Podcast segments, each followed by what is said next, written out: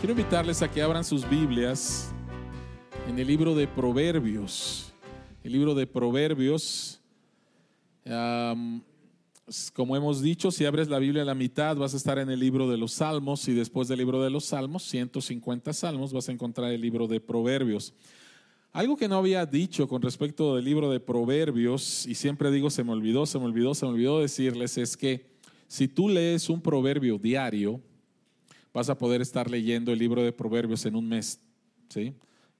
Así que si lees un proverbio diario, son 31 proverbios, vas a poder estar leyendo el libro de Proverbios completo casi cada mes. Y quiero animarte. Nuevamente, Dios nos ha dado un libro para vivir con sabiduría en este mundo. Otra cosa que me gustaría recomendar es, hay un devocional eh, para cada día sobre el libro de Proverbios, escrito por eh, Tim Keller y su esposa Kathy Keller. Y este devocional se llama Sabiduría de Dios para navegar para la vida, para navegar por la vida. Sabiduría de Dios para navegar por la vida. Entonces, ah, quiero animarte.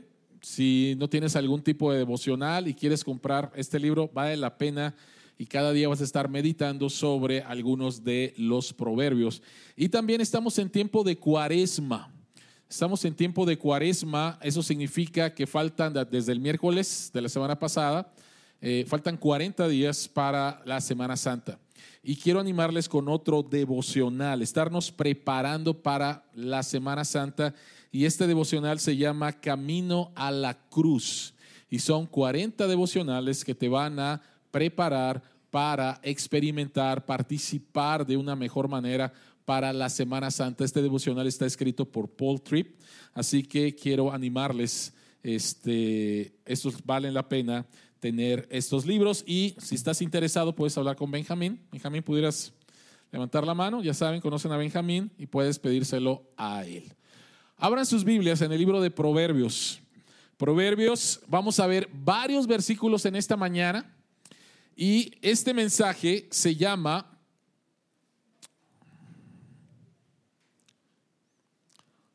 ¿Está jalando? No, no está jalando.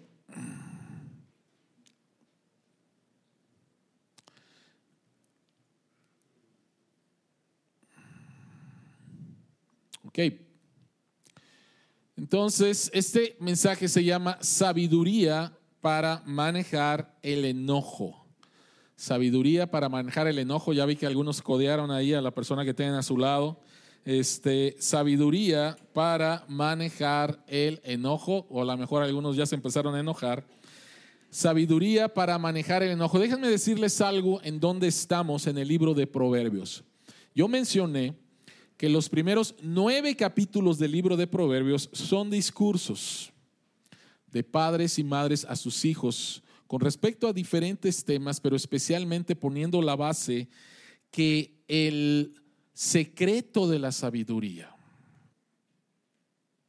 si quieres ser una persona sabia, tienes que tener una relación con Dios. Tienes que tener una relación con Dios y tienes que conformarte al diseño de Dios. Pero a partir del capítulo 10, a partir del capítulo 10, empieza una serie de proverbios que es la aplicación de los principios que se vieron en los primeros nueve capítulos. Y entonces va a hablar de diferentes temas. El tema del cual vamos a hablar el día de hoy tiene que ver con el enojo. Pero no encontramos el capítulo 10 de Proverbios, enojo. Capítulo 11 de Proverbios, crianza para los hijos. Capítulo 12 de Proverbios, la amistad. O sea, no encontramos eso. Lo que encontramos es diferentes proverbios sobre el enojo, sobre la amistad, sobre la crianza de los hijos, sobre eh, cómo relacionarte con una esposa que es difícil, sobre cómo eh, relacionarte, eh, ya dije la crianza de los hijos, sobre la amistad empieza una serie de proverbios que parecieran no estar conectados, pero la verdad es que la vida es así. El día de mañana Tú te vas a levantar y posiblemente vas a ir a tu trabajo y de repente te va a llamar tu esposa o te va a llamar tu esposo o te van a decir que tu hijo tuvo un problema o de repente se va a romper una amistad o de repente no sabes cómo manejar tus finanzas. La vida está llena de diferentes cosas y por eso es que a partir del capítulo 10 va a empezar una serie de proverbios que tratan sobre diferentes temas en nuestra vida.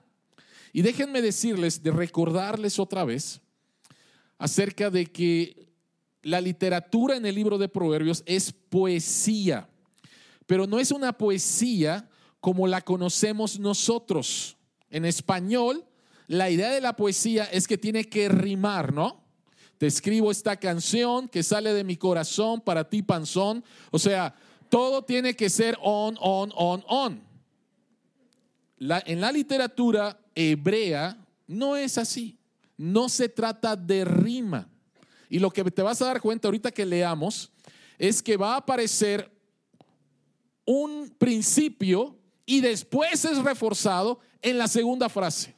Esa es la manera en la cual está eh, el libro de Proverbios y la poesía en el libro de Proverbios. Así que sabiduría para manejar el enojo, proverbios sobre el enojo, no son los únicos, de diferentes capítulos en el libro. Proverbios 14, 29. El que es paciente muestra gran discernimiento, primer principio. Y después el siguiente, el que es agresivo muestra mucha insensatez. Proverbios 29, 11. El necio da rienda suelta a su ira pero el sabio sabe dominarla. Proverbios 15, 18. El que es iracundo provoca contiendas. El que es paciente las apacigua. Proverbios 29, 22. El hombre iracundo provoca peleas. El hombre violento multiplica sus crímenes. Proverbios 24, 28 al 29. No testifiques sin razón contra tu prójimo, ni mientas con tus labios. No digas, le haré lo mismo que me hizo, le pagaré con la misma moneda. Proverbios 16, 32.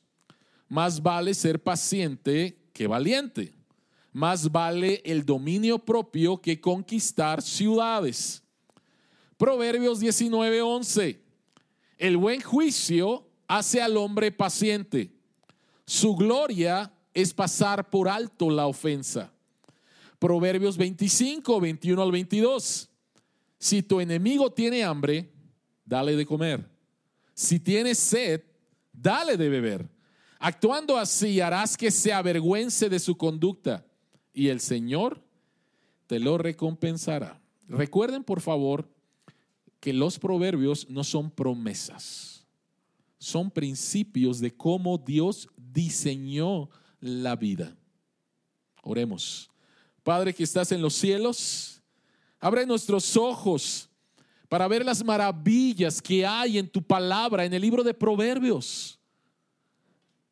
Que tu Espíritu Santo nos guíe al Evangelio aquí en el libro de Proverbios. Y que podamos, Señor, ser confrontados, ser animados, ser sanados que nos lleve a un arrepentimiento que nos lleve también, Señor, a la alabanza, al creer y aplicar en nuestra vida tus proverbios. En el nombre de Jesús, amén. En una reciente encuesta en los Estados Unidos, una investigadora llamada Helen Galinsky hizo una pregunta a más de mil niños, niños y adolescentes, niños desde tercero de primaria hasta jóvenes en el último año de preparatoria. Mil. Y la pregunta es esta. La pregunta fue, si tuvieras un deseo y un solo deseo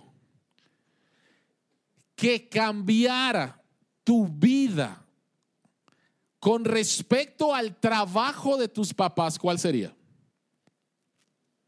Un solo deseo que va a afectar tu vida en relación al trabajo de tus padres. Y cuando le preguntaron a los padres ¿Cuál creían que había sido la mayor respuesta? Los papás contestaron, yo creo que nuestros hijos lo que contestaron fue que quieren pasar más tiempo con nosotros, o sea, que nuestro trabajo eh, nos dé tiempo para estar con ellos. Equivocados completamente. Solamente el 2% de los papás supieron cuál era la respuesta. Y la respuesta es, queremos ver a nuestros padres menos estresados y menos cansados de sus trabajos. Eso es lo que queremos. Después les hicieron una pregunta con respecto a si creían que sus papás sabían lo que estaba pasando en sus vidas.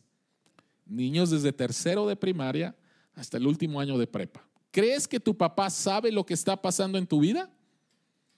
El 35% dijeron, mi mamá lo sabe. El 35%. Y solamente el 31% dijo, mi papá lo sabe. En otras palabras, están reprobados.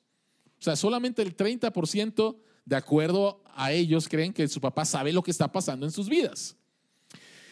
Y les preguntaron otra cosa. ¿Cómo maneja tu papá y tu mamá su carácter cuando tú haces algo que los hace enojar? Y todos salieron reprobados. En otras palabras, los niños dijeron, mi papá y mi mamá no sabe cómo manejar el enojo. No sabe cómo manejarlo. Y cuando yo hago algo mal, es horrible. ¿sí? Así que esta, esto nos lleva a preguntarnos cómo podemos manejar el enojo. Y esto nos lleva a pensar también que hay dos clases de enojo. Un enojo que es justo, un enojo que es sabio, del cual vamos a hablar. Pero este enojo es solamente el 0.1%. El 99.9% de nuestro enojo es un enojo indebido, es un enojo injusto o es un enojo, de acuerdo a lo que dice el libro de Proverbios, un enojo necio, un enojo tonto, un enojo que nos va a llevar a hacer tonterías y va a causar daño en las personas a nuestro alrededor. Entonces, ¿cómo manejas el enojo? Número uno, vamos a hablar acerca de las marcas o características de un enojo o de una ira indebida o injusta. En segundo lugar, vamos a hablar acerca de las causas. ¿De dónde viene esto? ¿Por qué te enojas de esa manera? ¿Cuáles son las causas de un enojo o de una ira indebida, injusta, tonta, necia? Y en tercer lugar, vamos a hablar acerca de cómo vencer. ¿Cómo podemos tener victoria sobre el enojo, la ira injusta o indebida? Así que vayamos al punto número uno. ¿Cuáles son las marcas, las características de un enojo injusto? El libro de Proverbios habla de varias características o señales de un enojo indebido o necio, pero solamente vamos a hablar de tres. Solamente vamos a hablar de tres. Y la primera de ellas es el mal genio. Eres un enojón. Eres mal geniudo. ¿Eres de mecha qué? Ya sí saben, ¿verdad? Sí los conocen. Bueno, Proverbios 14, 29 en la nueva versión de las Américas dice, el lento para la ira tiene gran prudencia, pero el que es irascible, o sea, enojón de mecha corta, ensalza la necedad, la tontería. Proverbios 29, 11 el necio, el tonto, da rienda suelta a su ira, pero el sabio sabe dominarla. Entonces, ¿quién es el de mal genio? ¿Cuál es una característica de un enojo indebido? Es aquel que explota. Es aquel que explota. Es aquel cuyas personas a su alrededor tienen que andar de puntillas casi, casi. Porque si no, ¿Se va a enojar el Señor? ¿Se va a enojar la señora? ¿Sí? Y yo creo que hay algunos, habemos algunos, que sabemos que tenemos problemas con nuestro carácter, que sabemos que tenemos problemas con nuestro mal genio, que no es necesario que alguien te diga que tienes mal genio, porque posiblemente todo el mundo lo sabe. Pero posiblemente haya personas aquí que no saben que tienen mal genio. Y la razón por la cual no lo saben, tristemente es porque las personas a tu alrededor no se atreven a decírtelo porque te tienen miedo. Te tienen miedo. Y esa es la razón por la cual no sabes que tienes mal genio. Se me hace un poco difícil, pero esa es la razón por la cual no sabes que tienes mal genio. Porque la gente alrededor no te lo quiere decir, porque eres de mecha corta, te vas a enojar. Pero la razón principal por la cual estamos hablando acerca de esto es porque el mal genio hace miserable la vida en la familia, hace miserable la vida en el trabajo y hace miserable la vida en cualquier relación. Hace miserable. Tener mal genio, ser un enojón, ser alguien de mecha corta, hace miserable la vida de las personas que están a tu alrededor. Y lo que también provoca es que se crea una atmósfera irreal en tu vida. ¿Por qué? Porque las personas te tienen miedo.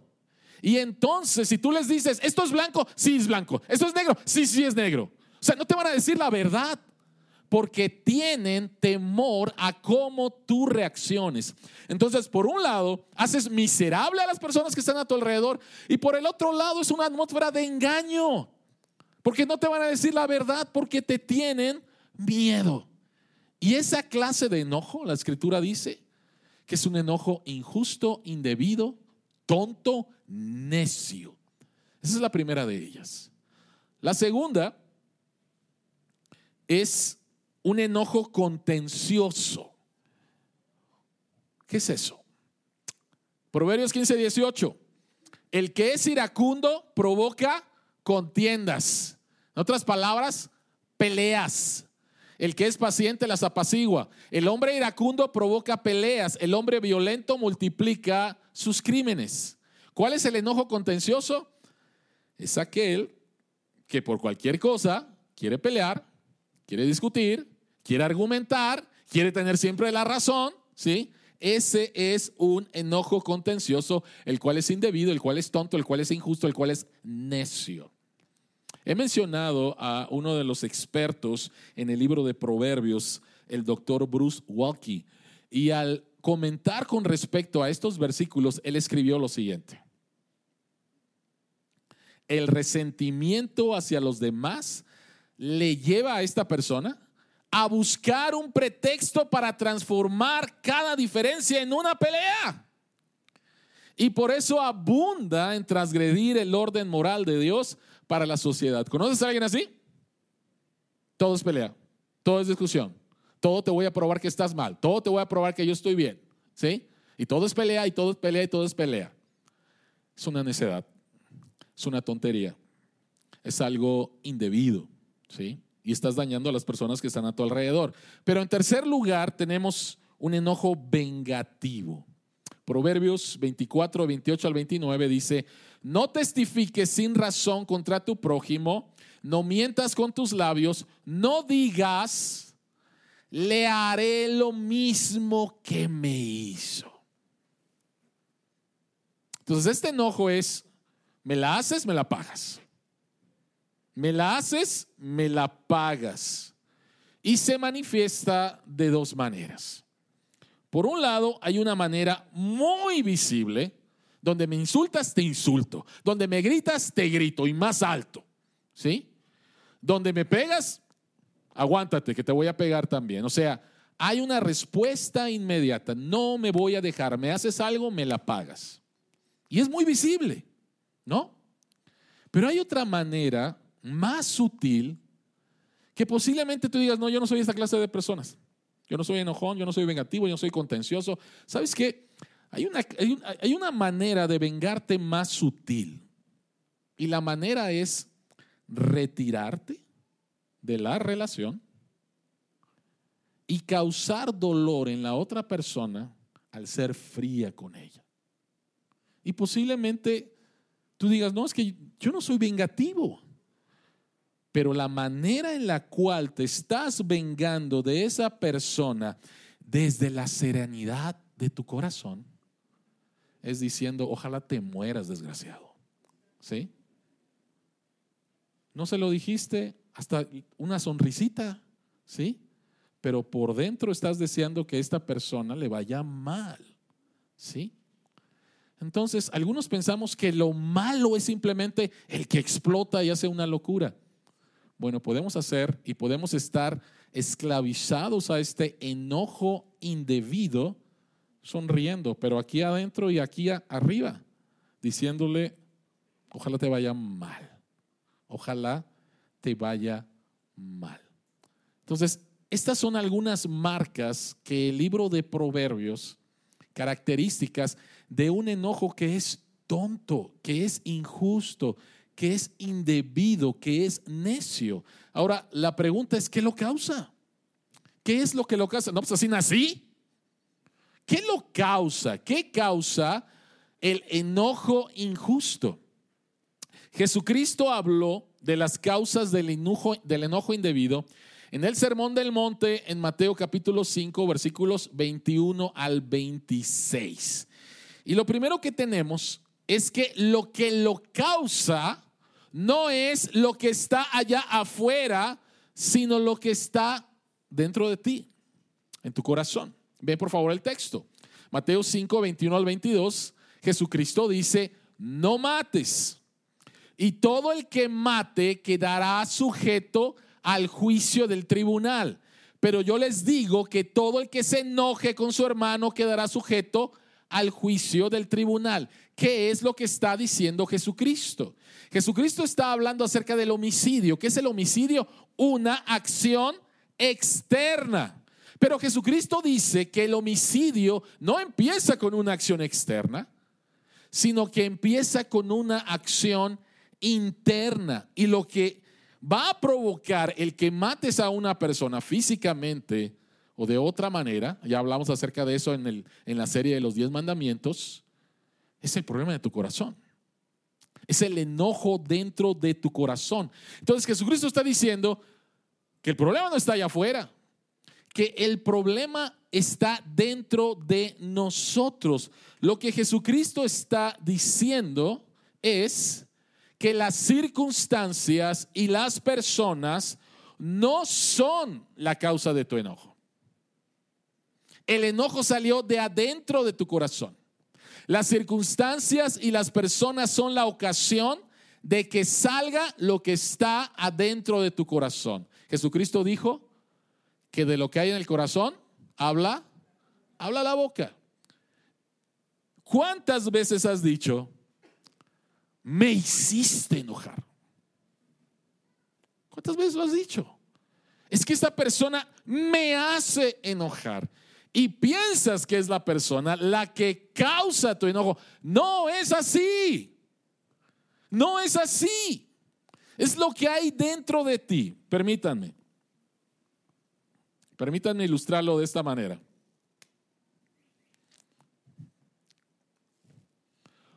¿Por qué salió agua de esta botella? ¿Por qué salió agua de esta botella? Porque la moviste, es lo más obvio, ¿no? Pero la respuesta es porque hay agua en la botella. O sea, ¿por qué salió agua? Porque hay agua. Si tuviera café y lo moviera, va a salir café, no agua. Si tuviera refresco va a salir refresco, no agua. ¿Sí? Entonces este es el punto. El punto es lo que hay dentro de tu corazón, eso es lo que va a salir. Paul Tripp decía que en lugar de decir perdóname porque no quise decir lo que te dije, ¿alguien lo ha dicho? Oye, perdóname, no, quise decir eso. Lo que debemos de decir es perdóname porque te quise decir lo que te quise decir. Eso salió. Salió de tu corazón. No, nadie lo metió. Salió de tu corazón. Entonces, las circunstancias y las personas son simplemente la ocasión de que salga lo que hay dentro de tu corazón. Y a veces da pena lo que hay dentro de nuestro corazón. Y causa mucha tristeza lo que hay dentro de nuestro corazón. Pero nuevamente no son las personas. Deja de estar diciendo a alguien, es que me haces enojar. No, no, no. Simplemente es la ocasión de que salga lo que hay dentro de tu corazón. Y cuando te hagas responsable de eso, estás poniendo el primer peldaño para cambiar tu enojo. Pero no nos gusta, o sea, nos gusta echar la culpa siempre a otras personas. Pero, ¿qué es entonces lo que hace que salga lo que hay dentro de nuestro corazón? Yo lo que acabo de hacer es mover la botella y salió lo que hay dentro de la botella, que es agua. ¿Qué es lo que hace que salga de nuestro corazón lo que hay dentro de nuestro corazón? Tenemos que ver esto como una, como una enfermedad latente, ¿sí? Tú puedes tener una enfermedad latente en tu cuerpo y no se manifiesta, no se manifiesta, no se manifiesta hasta que algo lo dispara algo lo dispara. Y posiblemente aquí haya personas que dicen, no, yo no tengo problema con este tema. Yo soy una persona muy tranquila. Pero de repente va a pasar algo en tu vida donde va a salir lo que hay en tu corazón. En uno de los sermones que di sobre la ira en los diez mandamientos, yo compartía lo que descubrí de mi corazón, horrible de mi corazón, en una situación que me pasó en relación con algunos amigos. Y lo que descubrí de mi corazón fue horrible. Me avergonzó mucho el descubrir lo que había aquí. Y yo no le eché la culpa a ellos. Ellos simplemente fue la ocasión para que saliera, para que brotara de mi corazón lo que había ahí, lo que se había mantenido latente. ¿Qué es lo que causa que esa enfermedad latente salga, se manifieste? Vean por favor, el libro de Santiago capítulo 4, versículo 1, nos da la respuesta. Pregunta, ¿de dónde surgen las guerras y conflictos entre ustedes? ¿Cuál es la respuesta? Viene una pareja a consejería bíblica y les pregunto, ¿de dónde vienen los problemas? ¿Qué va a decir el esposo? Ella. ¿Qué va a decir la esposa? Él. O sea, esta es nuestra respuesta. ¿De dónde surgen las guerras y los conflictos entre ustedes? Del otro. Pero vean lo que dice Santiago. Santiago dice, no es precisamente de las pasiones que luchan dentro de ustedes mismos. Desean algo y no lo consiguen. Matan y sienten envidia y no, pueden obtener lo que quieren. Riñen y se hacen la guerra. Entonces, ¿qué es lo que hace que salga de mi corazón lo que hay dentro de mi corazón? Los deseos insatisfechos. Los deseos insatisfechos son la causa de que salga de tu corazón lo que hay dentro. Déjenme darles algunos ejemplos. Primer ejemplo. Eres adulto, estás en una relación, estás casado posiblemente y de repente tienes serios problemas en tu relación. No te comunicas bien, no perdonas a la persona, ¿sí? Y cuando te empiezas a preguntar por qué, por qué actúa así, de repente llegas a tu infancia y empiezas a recordar algunas cosas que tus padres no hicieron bien en tu crianza. Y déjenme decirles esto. Nuestros padres no fueron perfectos y todos tuvimos problemas con nuestros padres porque nuestros padres no fueron perfectos. Ningún padre es perfecto. Pero esta persona, al pensar nuevamente en su pasado, empieza a pensar, bueno, yo creo que mis papás no me enseñaron a comunicarme bien. ¿Cómo van a comunicar bien si se peleaban a cada rato? ¿No? Yo creo que mis papás este, no me enseñaron a perdonar porque, oye, sus vidas, ¿no? Y entonces esta persona que quiere tener una buena relación con su esposo, su esposa, qué sé yo, se da cuenta que sus papás no hicieron bien las cosas. Entonces, ¿de quién es la culpa? ¿De quién es la culpa de que yo me enoje? ¿Sí? con mi esposa, con mi esposa, de mis papás, de mis papás. Y entonces yo quiero esto, yo quiero tener una buena relación, no la puedo tener por culpa de mis padres. Le echo la culpa a ellos, no soy responsable. Segundo ejemplo, Después de un largo y pesado y cansado día de trabajo, quieres llegar a tu casa a descansar. Eso es lo que quieres. Pero la cosa es que tienes dos niños chiquitos. Bueno, un niño chiquito. ¿Sí? Y es la hora de dormir. Y si has tenido niños chiquitos o tienes niños chiquitos, sabes que la hora de dormir no es fácil. Ellos van a pelear por no dormir a la hora que papá y mamá quieren hacerlos dormir. Entonces, ¿qué es lo que tú quieres? Tú quieres descansar. ¿Quién se interpone con eso? Tú, niños. ¿Qué vas a hacer? Gritarles, amenazarles, pegarles. ¿Por qué? Porque ellos son el impedimento para lo que tú quieres. Tú quieres descansar. Mi hijo es el, es, es, el que está impidiendo eso. Sopas. Tercer ejemplo. No pudiste alcanzar el bono de tu trabajo, un aumento a tu salario o un ascenso a tu trabajo porque tu jefe te calificó mal. Tu jefe dijo que tu desempeño no fue el correcto. Tú quieres el bono, tú quieres el ascenso, tú quieres un aumento y quién es el que se interpone contra eso? Tu jefe. Y entonces vas a ser de tu jefe el recipiente de tu enojo y de tu molestia. O lo voy a poner al revés. Tú eres el jefe, tienes un equipo de trabajo y hay un elemento en tu equipo de trabajo que no hizo lo que se le pidió hacer y el proyecto entonces está en peligro. Y tú no quieres que tu reputación se vea dañada porque tú eres un excelente administrador de proyectos, pero esta persona está causando un problema y él se va a convertir en tu recipiente de tu enojo, de lo que sale de tu corazón. Entonces, quiero algo y algo se interpone o alguien se interpone.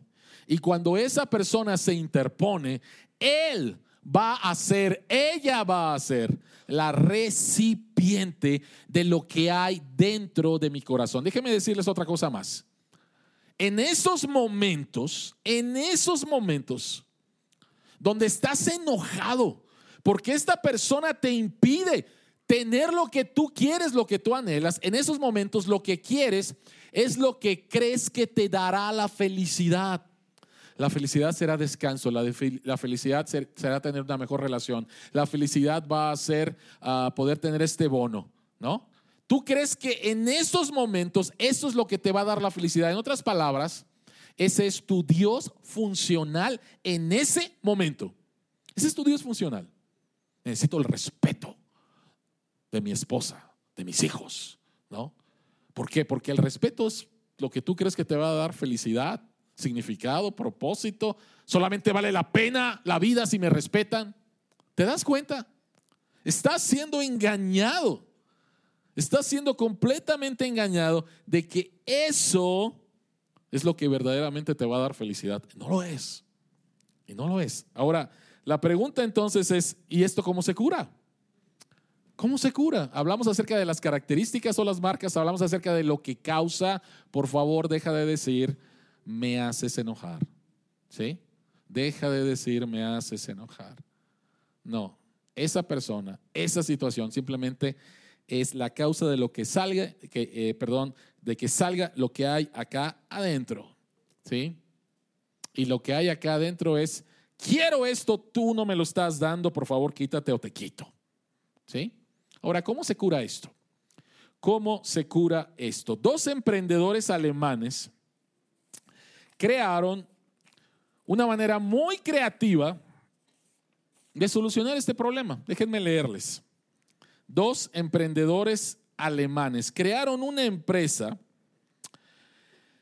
ah, por la, en la cual si tú llamabas, era como una línea, una línea telefónica, por la módica cantidad de dos dólares por minuto, ciudadanos alemanes estresados pueden desquitar su rabia y estrés marcando a un número telefónico para hacer insultos a, la persona que conteste al otro lado para aliviar su ira. Por dos dólares por minuto, ¿no? llamas a esa línea y entonces le empiezas a decir todo lo que está, lo bonito que está dentro de tu corazón, ¿no? Esta empresa se llama, o esta línea se llama en alemán, no sé si lo estoy pronunciando bien, Schlimmlos, que significa insultos afuera. Sigo leyendo. Está disponible los siete días de la semana durante las 24 horas. Además, los operadores no se limitan a escuchar las groserías que expresan los, usuarios de este servicio. También deben hacer uso de cierta imaginación. Cuando los llaman, cuando los que llaman no son creativos a la hora de insultar, los operadores de la línea los provocan con comentarios como, es la tercera vez que he oído lo mismo hoy. Eso es todo lo que puedes decir. Es la única grosería que puedes decir. Ándale, échale más ganas. Wow. Ah, Raúl Schulte, uno de los creadores, dijo, no juzgamos a las personas que están molestas y agobiadas. Creemos que es importante desahogar el estrés, ya que es algo natural y que es parte de la vida cotidiana. Incluso este servicio puede ayudarles a prevenir un altercado en el trabajo, en el hogar. Sacar todo lo que tienes de tu pecho por este precio es una ganga. Te estamos haciendo servicio para la comunidad, ¿no? Para que no mates a tu jefa, no mates a tu esposa, mejor desahógate con nosotros. Al estar investigando sobre este tema, al preparar este sermón, no tan solo encontré esto, encontré lugares donde puedes entrar a un cuarto, te dan un bat, y sopas, ¿no? Contra todo lo que, lo, que hay ahí. Escuché también de una persona, ¿sí? Que su coach le dijo, lo que tienes que hacer es apartar unos minutos cada día. Te vas a algún rincón, perdón por lo que voy a decir, a mentar madres. ¿Sí? O sea, desquítate. Y por ese consejo, bueno, no era el único, ¿verdad? Había muchos otros consejos buenos. se le paga a esta persona, ¿no? O sea, la manera en la cual el mundo trata con el enojo es simplemente desahógate. Pero no funciona. No funciona. O simplemente va a funcionar por unos minutos, pero el enojo va a seguir permaneciendo ahí. No es un buen consejo. ¿Sí? Y tarde o temprano, déjame decirte, no vas a tener una línea y no vas a tener un cuarto y no vas a estar en el bosque mentando madres, vas a estar con la persona. ¿Sí? Y esa persona, esa persona va a recibir todo lo que va a salir de tu corazón. Así que no es un buen consejo. La pregunta es entonces, ¿cómo, cómo podemos vencer el enojo que hay en nuestro corazón? ¿Cómo lo podemos vencer? ¿Cómo lo podemos vencer? En primer lugar, en primer lugar, la victoria sobre el enojo está unida a la vida de nuestro Señor Jesucristo. ¿Por qué?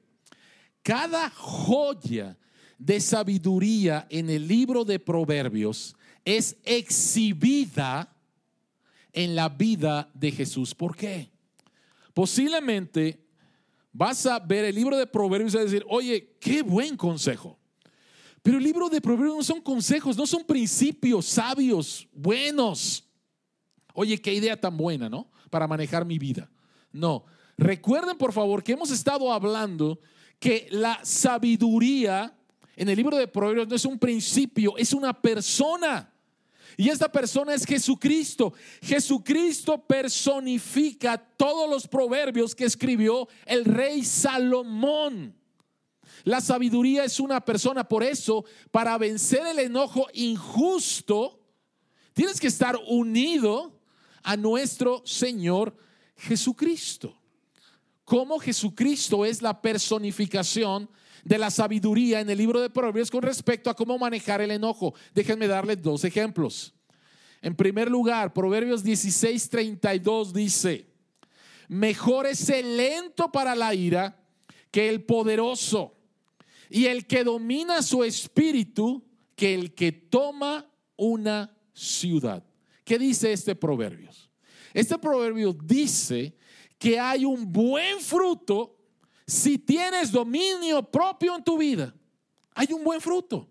De hecho, Galatas capítulo 5, eh, versículos 22 y 23, dice que el dominio propio es fruto del Espíritu Santo. Ahora, ¿cómo se ve en la vida de Jesús el dominio propio? ¿Cómo podemos ver la personificación del dominio propio en la vida de Jesús. Muchos pasajes, rápidamente, dos de ellos. El primero de ellos, Mateo capítulo 4, Jesucristo es llevado al desierto donde es tentado. Y la tentación que enfrentó Jesucristo por parte de Satanás, déjame decirte que tú ni yo lo hubiéramos podido resistir, pero Jesucristo resistió. Jesucristo mostró dominio propio cuando Satanás lo tentó a dejar de depender de su Padre lo mismo que hizo con Adán y Eva. Y Jesucristo tres veces resiste la tentación, tuvo dominio propio y lo hizo por ti y por mí. Segunda ocasión. Jesucristo está en la cruz. O mejor dicho, antes de la cruz, Jesucristo es tomado, es golpeado, es escupido, es llevado de aquí para allá Y después estando en la cruz, personas se acercan a él, se burlan y le dicen, bájate de la cruz, si te bajas voy a creer en ti. Y Jesucristo, para nuestro beneficio, tuvo dominio propio, tuvo dominio propio y de esa manera ganó nuestra salvación. Jesucristo es la personificación de la sabiduría. Y en este caso, de cómo manejar el enojo a través de dominio propio. Proverbios 19:11, segundo ejemplo. La cordura del hombre aplaca su furor y un honor le es pasar por alto la ofensa. En otras palabras, manejar el enojo con sabiduría no tan solo va a dar buen fruto como el dominio propio, sino que también nos va a dar el regalo del perdón. Vean otra vez el proverbio y vamos a ver un segundo. Proverbios 25, 21 al 22 dice, si tu enemigo tiene hambre, dale de comer. Si tiene sed, dale de beber. Actuando así harás que se avergüence de su conducta y el Señor te lo recompensará. Qué difícil, ¿no?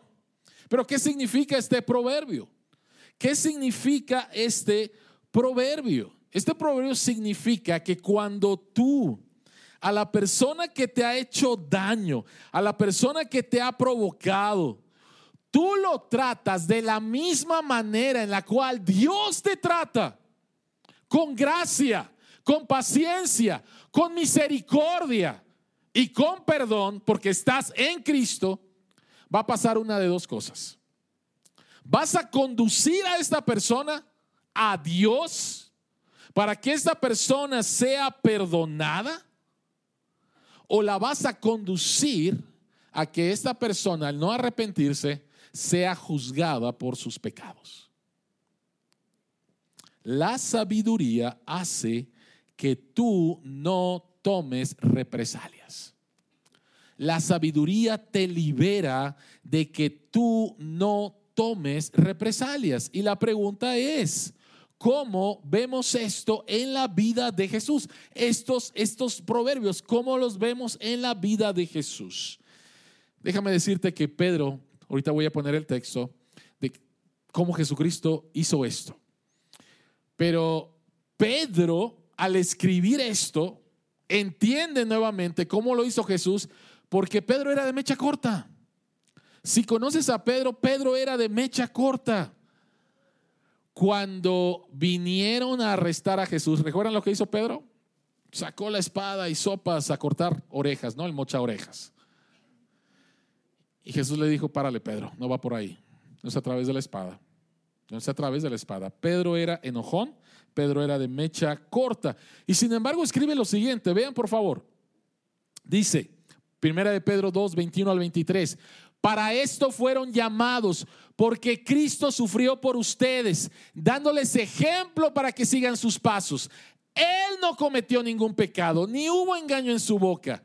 Cuando proferían insultos contra Él, no replicaba con insultos. Cuando padecía, no amenazaba, sino que se entregaba a aquel que juzga con justicia. ¿Cómo Jesucristo manejó esto? Jesucristo lo manejó entendiendo en primer lugar que Dios es el único juez justo.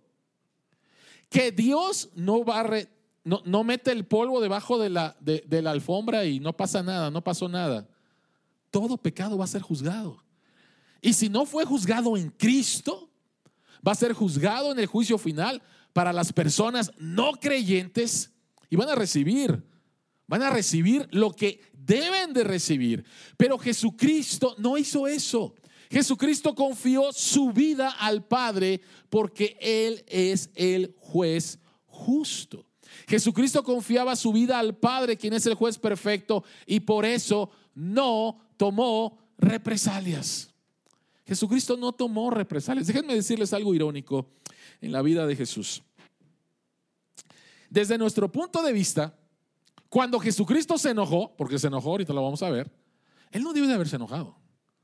Y cuando Jesucristo no se enojó, desde nuestro punto de vista, Jesucristo debió de haberse enojado. Por favor, piensen un momento, ¿cuándo Jesucristo se enojó? Jesucristo se enojó en el templo, gracias. ¿Por qué? Porque el templo era un centro comercial.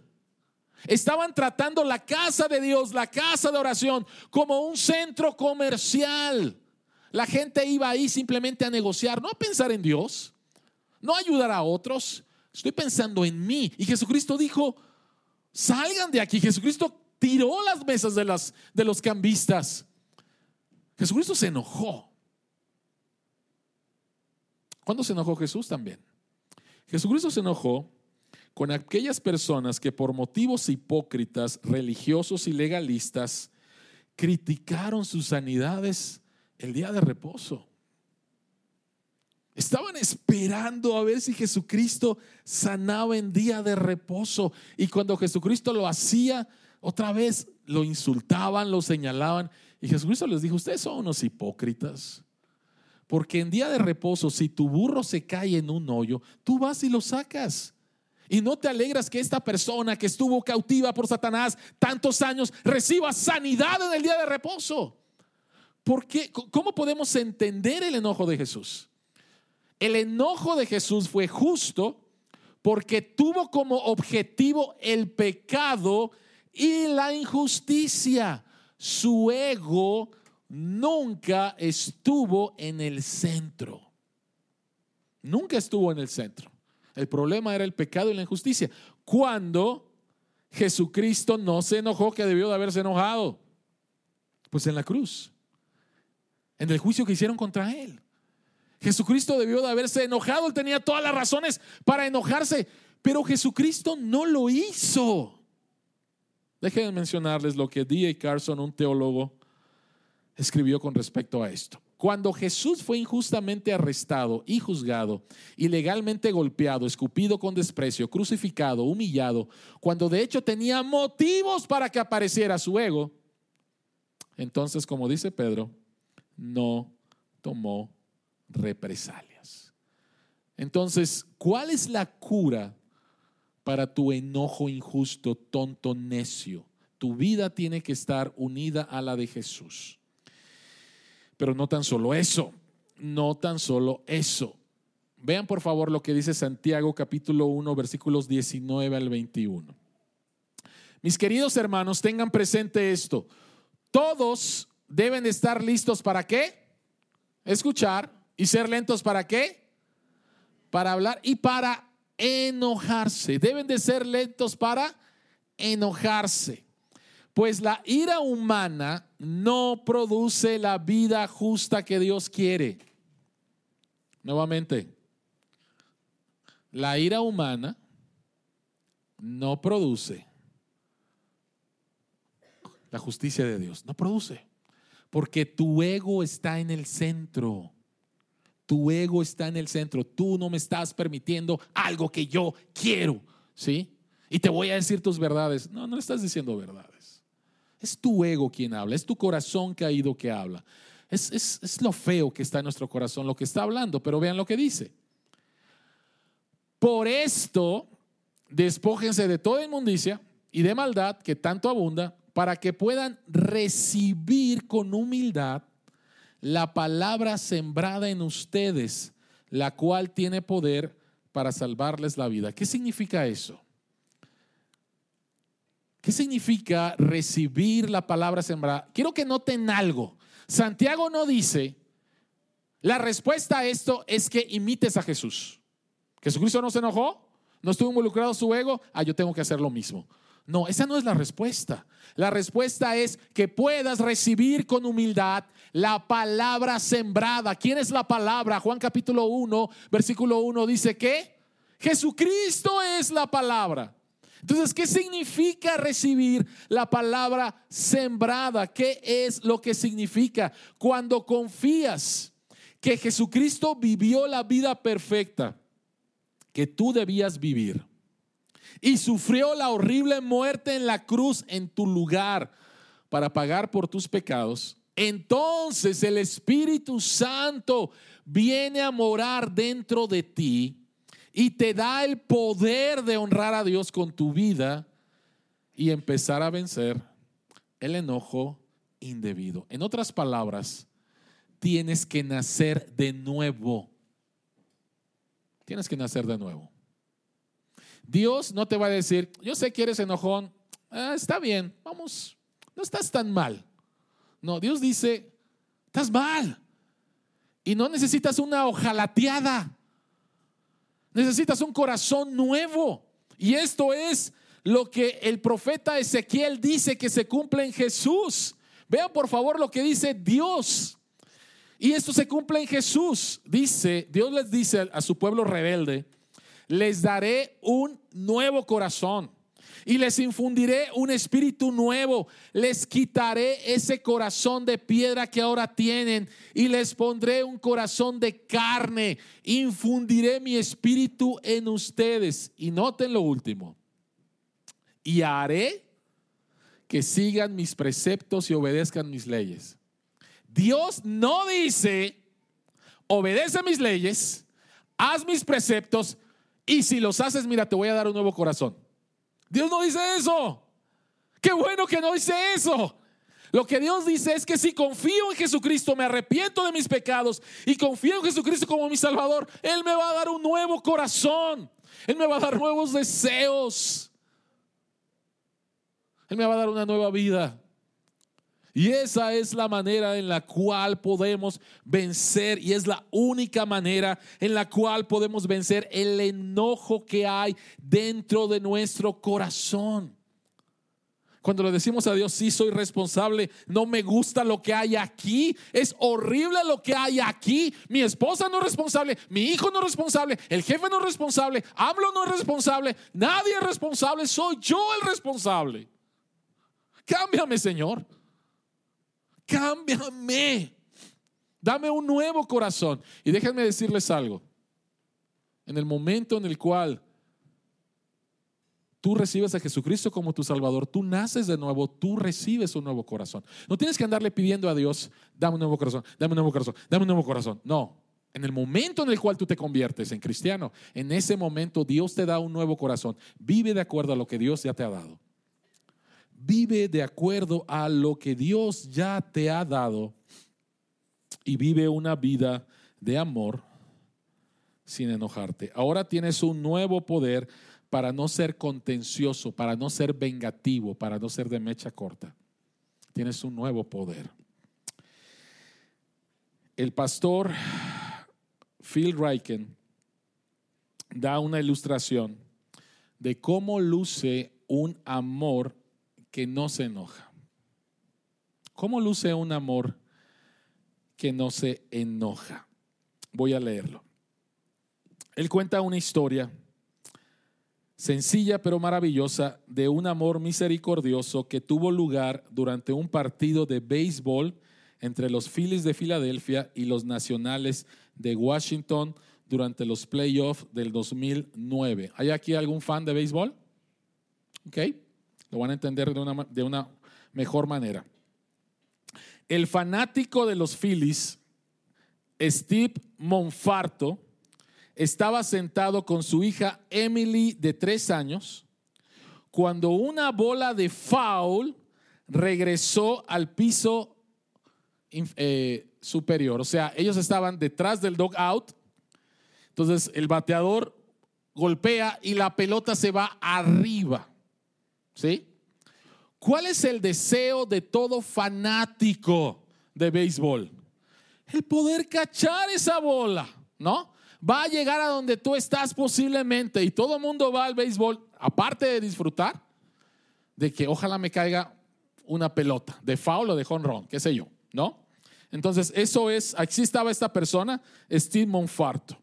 Dice, cuando una, una pelota de, eh, una bola de foul regresó al piso superior, Monforto se inclinó sobre la barandilla para atrapar su primera y única pelota de foul.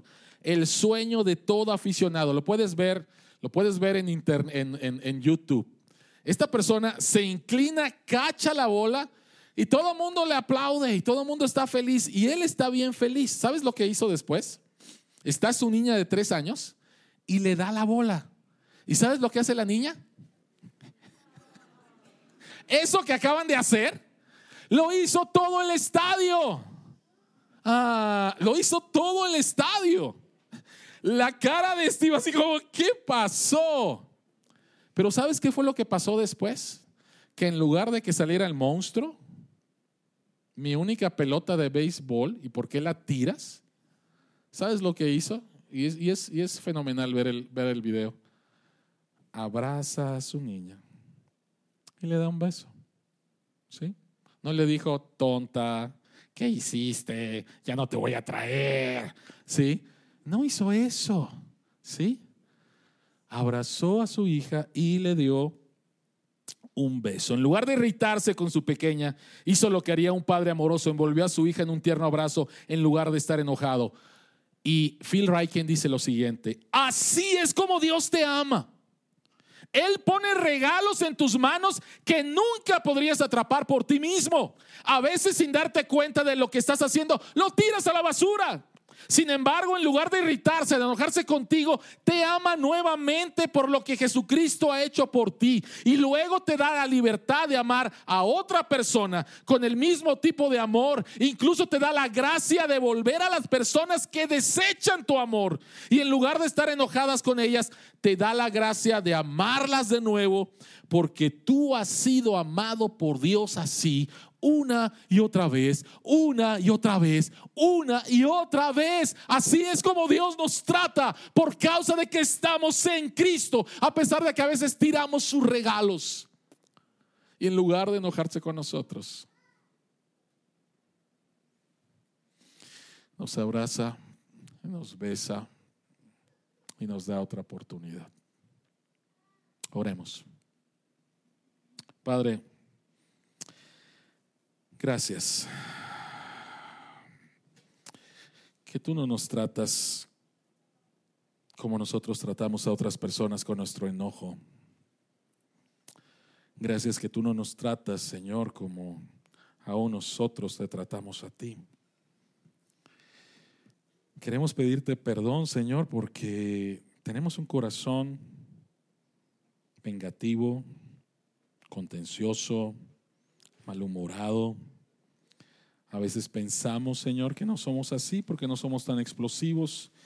Y sin embargo hay un enojo latente en nuestro corazón que va a surgir cuando pasa algo que no deseamos en nuestra vida. Gracias, Señor Jesucristo, que a través del dominio propio y por amor a tu Padre y a nosotros no bajaste de la cruz cuando tenías todo el derecho de hacerlo. Gracias Jesús, que nos das un nuevo corazón, nos das nuevos deseos. Gracias Señor que eres paciente. Gracias Padre Celestial. Sigue haciendo tu obra en nosotros, que podamos creer que es porque estamos en Cristo, que tú nos amas de esta manera, para que en lugar de mostrar enojo podamos mostrarle amor a otras personas. Así como tú nos amas. En tu santo nombre oramos. Amén.